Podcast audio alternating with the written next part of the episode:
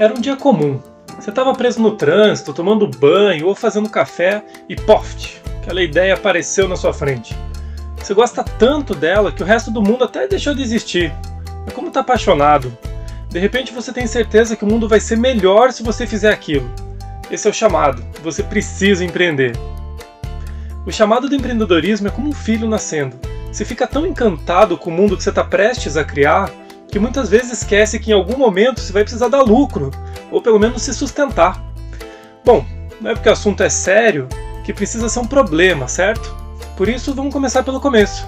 Recebi o chamado. E agora?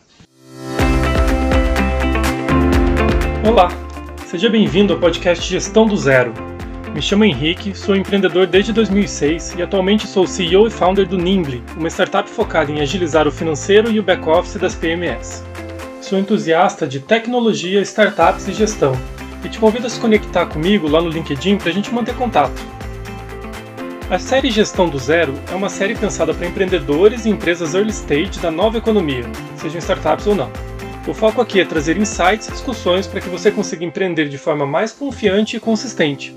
Seja muito bem-vindo! Bom, o primeiro passo é montar um plano de negócios. Ele é importante porque é preciso entender se a tua ideia é viável economicamente. Acredite, muitas não são, mesmo que sejam ótimas. Então, montar um plano é um exercício importante nesse momento. A gente vai usar o Excel, mas não se preocupa, você não precisa de conhecimentos avançados para isso. Aqui tem um ponto importante. Se uma startup é uma empresa com uma boa ideia, mas ainda sem um modelo de negócios, por que a gente vai começar por um plano? A resposta é bem simples. A gente precisa de um norte, mesmo que ele seja alterado daqui a pouco. Então, o plano de negócios vai ser escrito com todas as teses que você consegue imaginar para viabilizar teu negócio. Não se preocupa agora com números muito específicos. Se concentra no básico, nos big numbers, e se for errar, erra para cima. Então se for uma despesa, chuta para cima, se for uma receita, chuta para baixo. Através do plano, você vai conseguir fazer cenários pessimistas e otimistas, por exemplo, definir meta de captação de investimento, investimento próprio, quando que você vai conseguir retirar dinheiro da empresa e entender o que vai acontecer com o seu negócio caso as coisas não saiam como você prevê.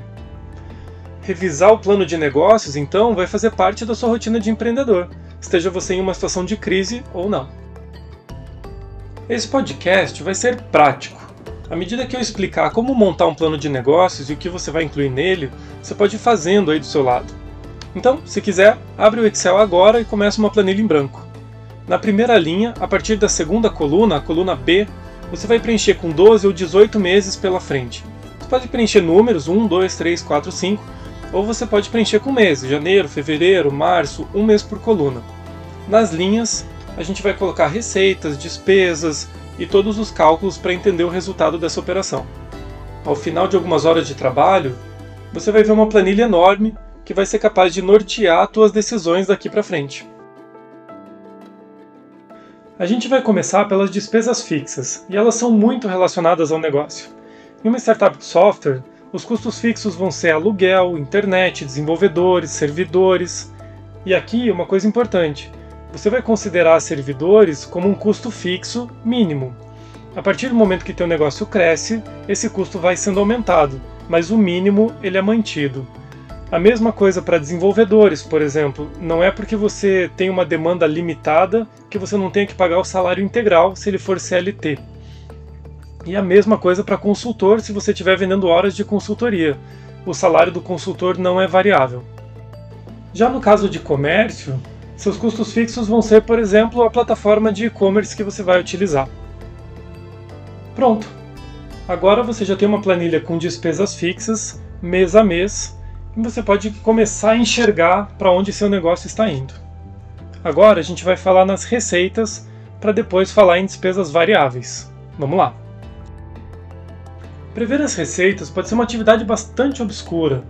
Isso porque a gente não tem uma bola de cristal, não tem como prever o futuro e a gente depende muito de mercado, de economia e de acontecimentos que estão totalmente fora do nosso domínio. Mas para a gente começar a desenhar algo, então, a gente vai olhar para os números em quantidades antes de olhar em valores. Então adiciona uma nova linha estimando novos clientes por mês. E aqui começa a usar o teu bom senso, tua experiência para entender quantos clientes você vai conseguir adquirir mês a mês ao longo dos 12 ou 18 meses que você está projetando. Na linha de baixo, você vai incluir o número de desistências, ou churn no linguajar de startups. Esse número é importante. Ele vai dizer quantos dos clientes que você tem adquirido desistem, e é muito importante considerar esse valor. Pense em todos os serviços que você contrata e deixa de usar depois de um tempo. O teu consumidor não vai ser diferente. Então os cancelamentos eles vão ocorrer por venda errada, porque o cliente não gostou do seu produto mesmo, ou por N outros motivos que até nem digam respeito ao teu próprio produto. Agora que você já tem o número estimado de novos clientes ao mês e de desistências ao mês, acrescente uma nova linha acumulando esses números, ou seja, você vai somar cada coluna e somar com o resultado da coluna anterior. E aí você vai ter mês a mês o número de clientes ativos que você espera ter no teu produto ou serviço. Uma coisa importante para empresas de comércio. Você vai acrescentar mais uma linha imaginando quantas vendas você vai fazer por cliente ativo. Esse é um exercício importante que faz você pensar na recompra do seu cliente.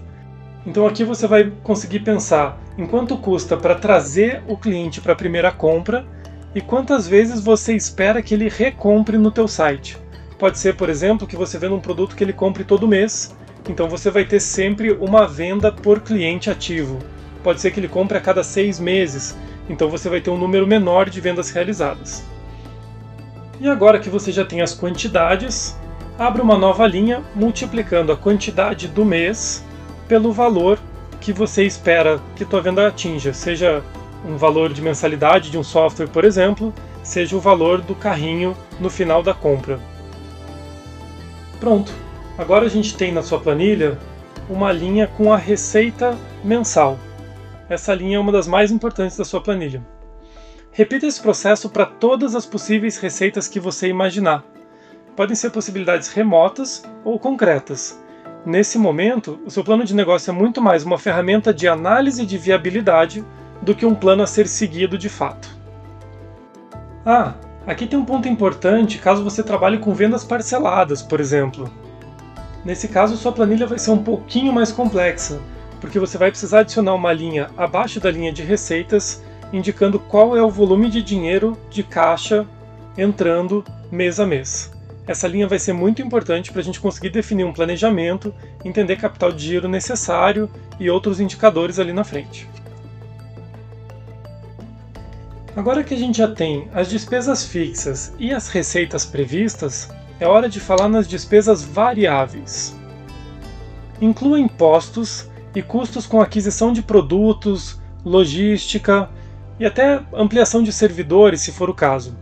Algo importante é entender que as pessoas não são despesa variável nesse momento, especialmente no começo, salvo sejam freelancers. Então não esquece disso. O salário fixo do teu vendedor é uma despesa fixa. A comissão dele, naturalmente, é uma despesa variável.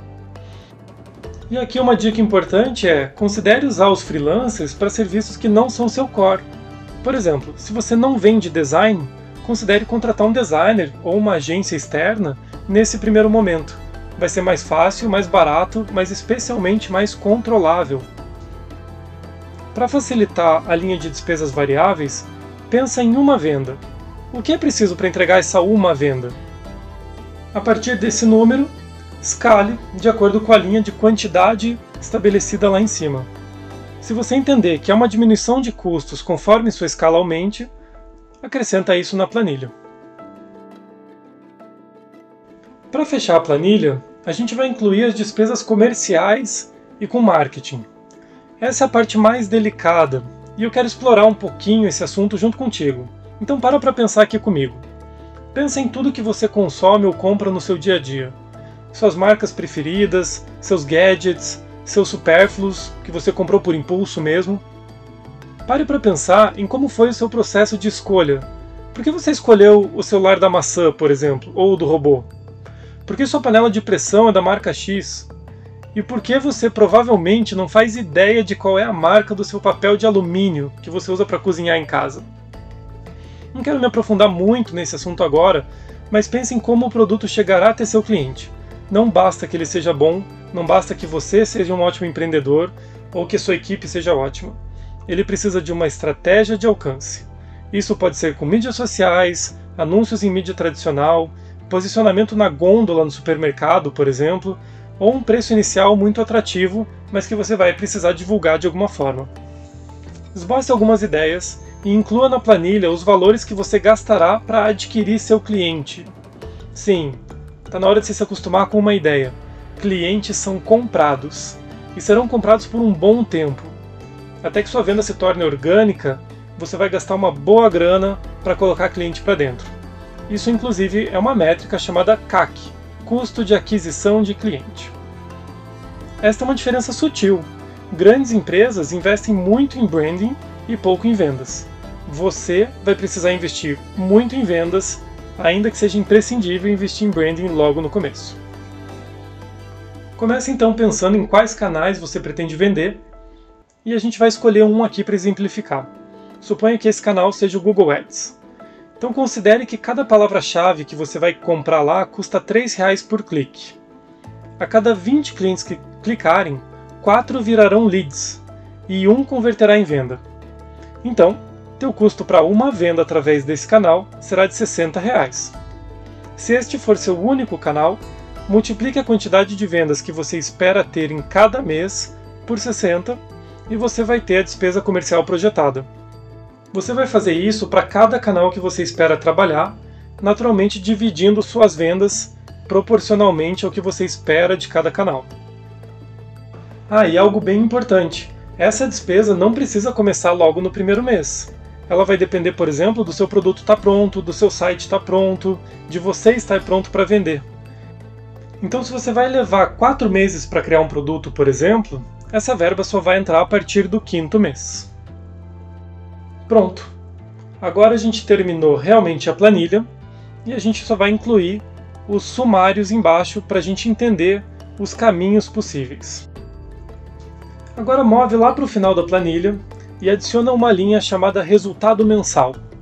Nessa linha, some todas as receitas e aqui um lembrete: se você tem vendas parceladas, some a linha do parcelamento.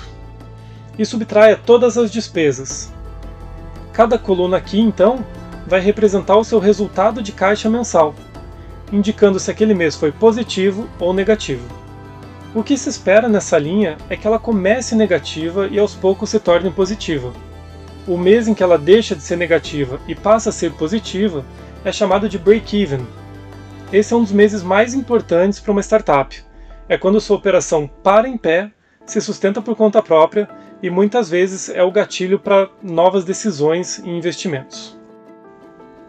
Agora abra mais uma linha e chame de resultado acumulado. Nela, você vai somar a linha que você acabou de criar, com resultado mensal, acumulando o resultado mês a mês.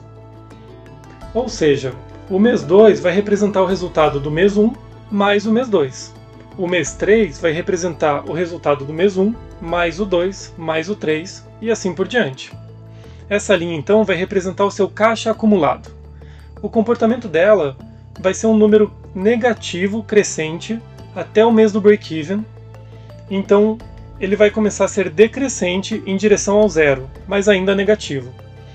Em algum momento, essa linha passa a ser positiva. O ponto mais baixo dessa curva, ou seja, o menor valor dessa linha, representa o seu investimento necessário para executar esse plano de negócios que você está propondo. E é quando essa linha fica positiva que ela indica que o investimento inicial já foi pago e agora você tem realmente uma sobra de caixa saudável.